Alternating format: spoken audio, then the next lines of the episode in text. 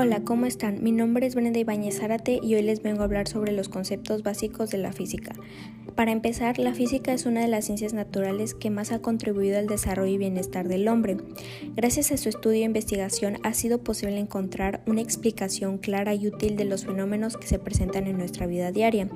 La palabra física proviene del vocablo griego physique, cuyo significado es naturaleza. La física es la ciencia que se encarga de estudiar los fenómenos naturales en los cuales no existen cambios en la composición de la materia. Y se preguntarán, ¿y la física en qué nos ayuda en nuestra vida cotidiana?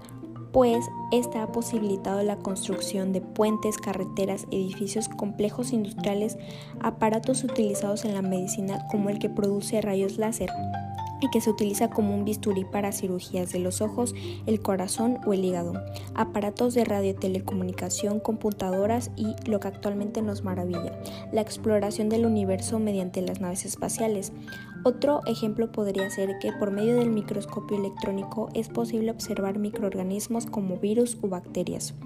La física es la ciencia de la mediación por excelencia, ya que su amplio desarrollo se debe fundamentalmente a su capacidad de cuantificar las principales características de los fenómenos.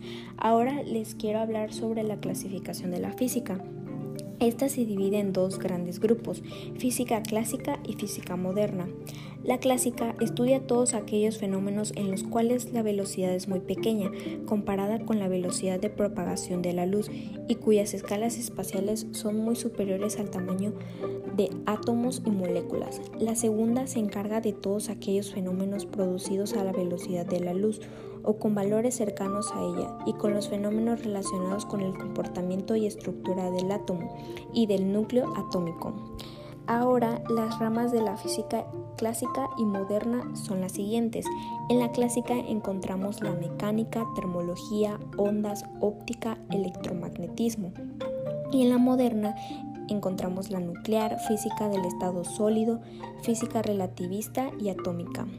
Y por último, quisiera agregar que el estudio de la física es importante para todo ser humano deseoso de conocer el medio en que vive y que quiera explicarse el porqué de los múltiples fenómenos que observa.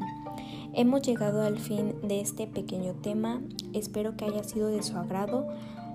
Los invito a investigar un poco más, ya que es de suma importancia conocer todos estos conceptos que, pues, como dice el título, son básicos de la física. Si te gustó, recuerda seguirme y dale like.